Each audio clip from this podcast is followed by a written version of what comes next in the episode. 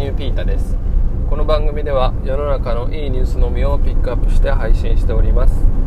えー、やっぱね周りの人がね頑張ってるとね自分も頑張ろうと思いますよね。であの大学の友達はね結構自分で授業やってる子多いんですけどまあそういう人の話はねやっぱりなんだか違いますよね。あの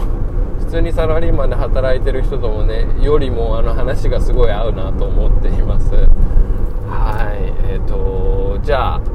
今日のニュースに入ります。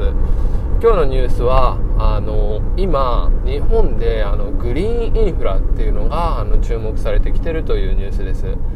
グリーンインフラって皆さん知ってますかね？あの、まあ、インフラってインフラストラクチャーの楽ですけどあの、まあ、道路であったりあの水道であったり、まあ、人間の暮らしをねあの人々の支えあの人々の暮らしを支えるものですよね。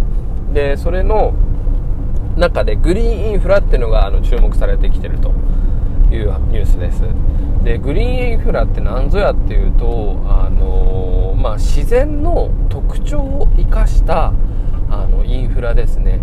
あの一番分かりやすいのがあの湿地とか沼地とかってあるじゃないですか。あの分かりやすいとこで言うとね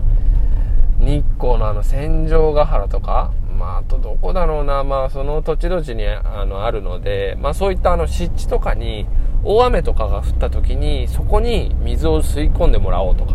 そういったね自然の力を生かして災害とかからあのー、守っていこう。あの災害とかに備えようというのがグリーンインフラですね。あの日本っていうのはあのグレーインフラと言われるねあのダムだったりま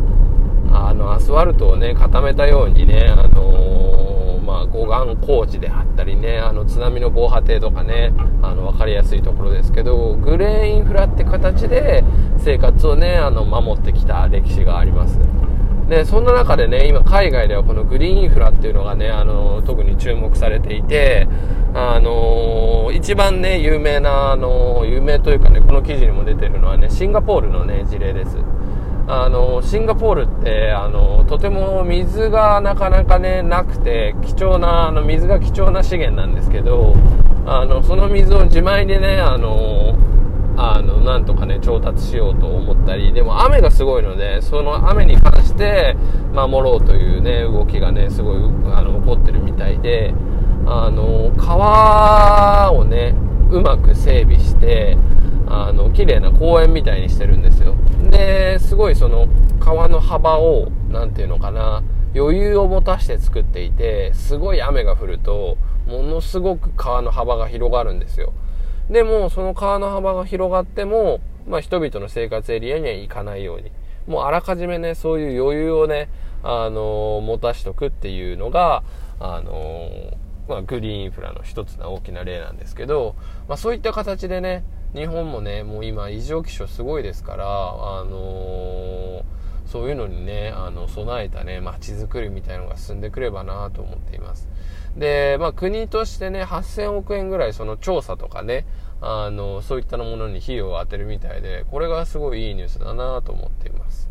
で、日本でも、あの、渡良瀬湿地、あの、群馬とか北関東の方にね、広がるね、高原湿地ですけど、まあ、そこがね、あの、明治時代からに、あの、人間の手がね、入ってるんですけど、あの、割と今でもね、あの、集中豪雨とかで、あの、水をね、吸い込んでくれるみたいで、そういうところがね、見直されてるみたいですね。あのー、確かにね、お金かかるんですよ、これってもう本当にね、あの、地盤の話であったり、あのーもう本当に様々ねねあの市区町村をねまたいだりしますしでもねあの本当にあの小さな町でも小さなあの歩道レベルでもそういったあの何て言うのかな水を含んでくれる土壌を作ったりとか、まあ、小さなことでも始められることなんですよ。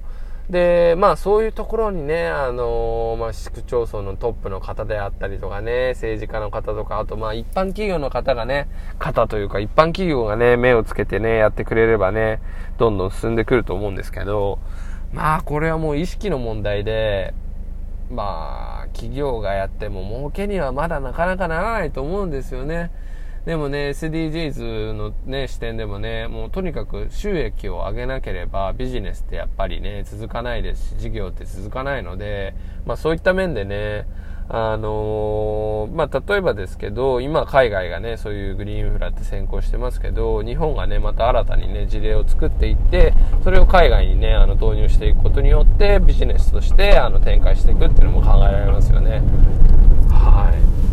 まあちょっとね、もう何度も言いますけど、今はね、雨だったりね、暑さだったりすごいのでね、あの、まあ暑さに関してもまだ話続いちゃいますけど、あの、僕も少しね、仕事でかじってはいるんですけど、屋上緑化のね、あの、ビルとか建物の屋上に、あの、植栽ですね、草とかを植えることによって、建物の温度を下げたり、まあそもそも CO2 の排出をね、減らすみたいな、あの、まあそれに関してはわずかですけどね、でも建物の温度は結構下がるみたいですよ。まあそれもね、グリーンインフラの一つと言われてますよね。まあ、だから本当にね実は身近な身近なところに グリーンインフラっていうものはあるので、あのー、まあ、ちょっとね考えてみてください。あこれって自然の力で地球を守ってるなみたいなものってあるのでね、まあ、こういってねあの人々の意識がね少しずつでも変わっていければなと思っています。はい今日はここまで。Take it easy